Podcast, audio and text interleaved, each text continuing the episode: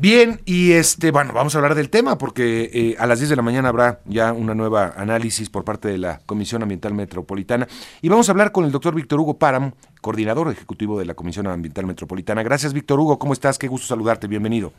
Buenos días, muy bien, a tus órdenes. Oye, este, bueno, tenía muchas preguntas el día de ayer también sobre la contingencia. Me preguntaban de los vehículos foráneos en la en la Valle de México y en la en pues el área de la metropolitana. ¿Esos pueden circular o cómo es la situación con ellos?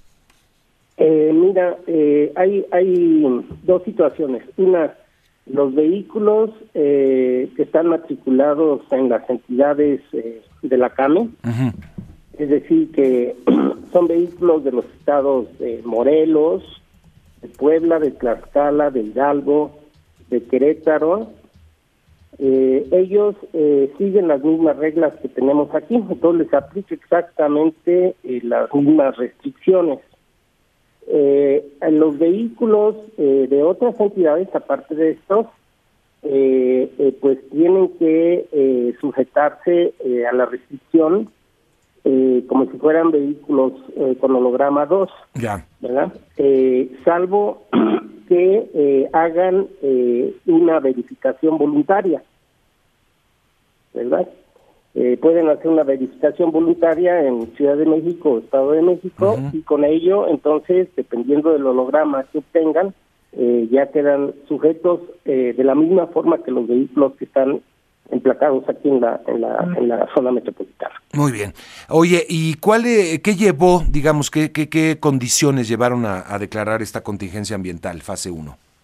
Pues mira, eh, como ya se ha ampliamente pues, comentado en varias ocasiones, eh, eh, esta situación pues es una situación estacional que cada año tenemos y pues se debe básicamente a, a las condiciones climáticas Estamos terminando la temporada invernal y vamos a eh, eh termina el, invierno y vamos eh, eh, en, marzo empieza la primavera.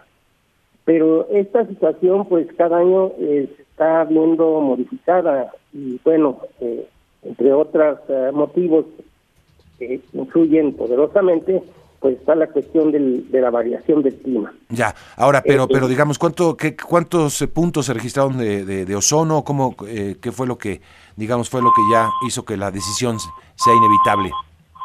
Sí, ayer este, a las 3 de la tarde, pues registramos en, en la estación de monitoreo Jusco Medio 167 partes por billón, muy por arriba de las 155, que es el límite para declarar la contingencia.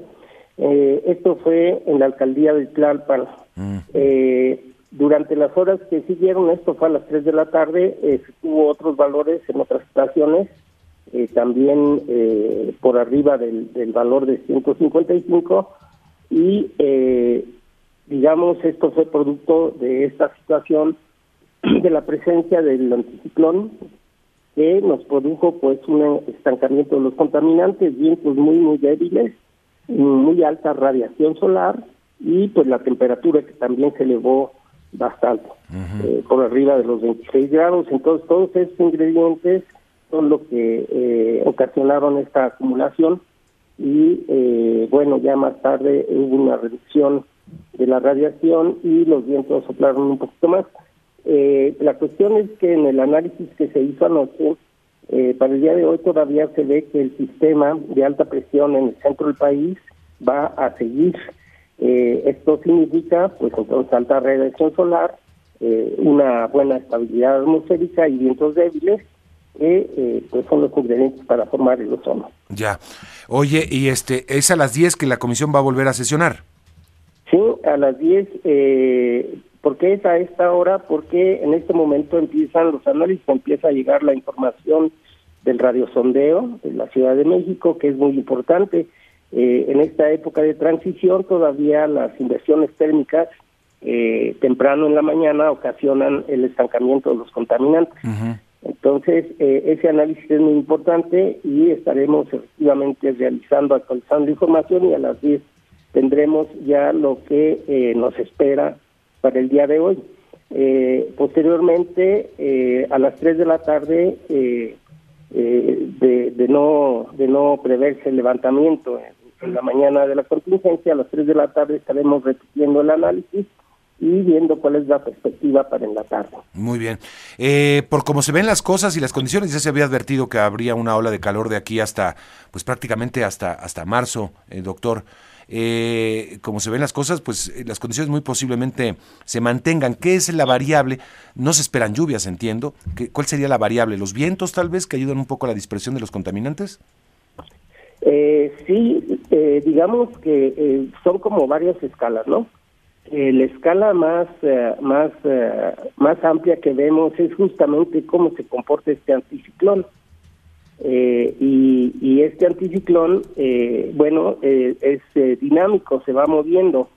generalmente nos llegan por, digamos, la parte del Océano Atlántico, de, perdón, Pacífico, y se desplazan hacia el Océano Atlántico, es debido a la rotación de la, de la Tierra y las corrientes de viento. Entonces, este, este anticiclón a veces eh, se desplaza y pasa sobre el centro del país, eh, puede permanecer su efecto unos dos días, tres días, y eh, posteriormente se desplaza. en otras ocasiones, y esto debido, repito, a la, transición con la, temporada invernal, en donde están los frentes polares, ¿verdad? Las masas de aire polar, que es lo que aparentemente hace como que lo, lo hace que se pueda estacionar.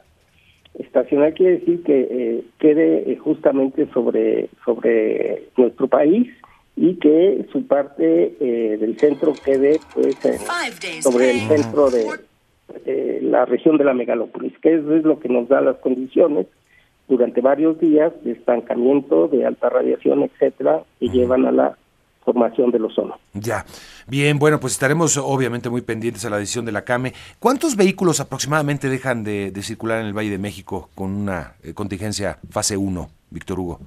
Eh, son alrededor de un millón y medio. Eh, no tengo la cifra ahorita, sí, sí, sí. pero es, es alrededor de un millón y medio. Bien, bueno, pues estaremos muy, muy atentos, por supuesto, y, y por lo pronto, pues, este, acatar las normas y, también, bueno, aquellas que tienen que ver con el vehículo, eh, y, pero también las recomendaciones de no, no tratar de hacer ejercicio, evitar hacer ejercicio al aire libre y todas estas cosas, Víctor. Sí, eso es muy importante. Eh, lo, lo más importante es que estemos atentos a los niveles eh, y que de acuerdo con esos niveles pues tratemos de programar nuestras actividades al aire libre sobre todo.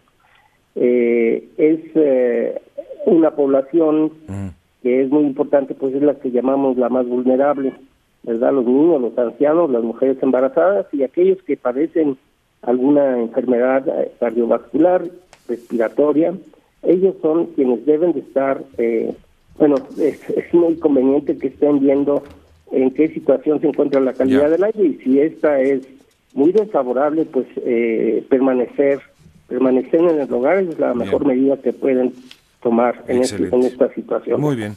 Pues estaremos atentos, si me permites, pues estar en contacto. Gracias, Víctor Hugo.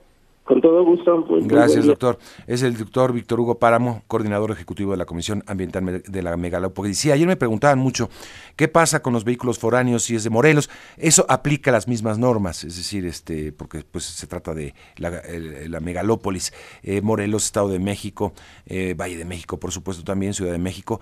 Eh, las, aquellos otros vehículos más allá de, de esos territorios, pues ahí sí tendrán que este, acatar el no circula.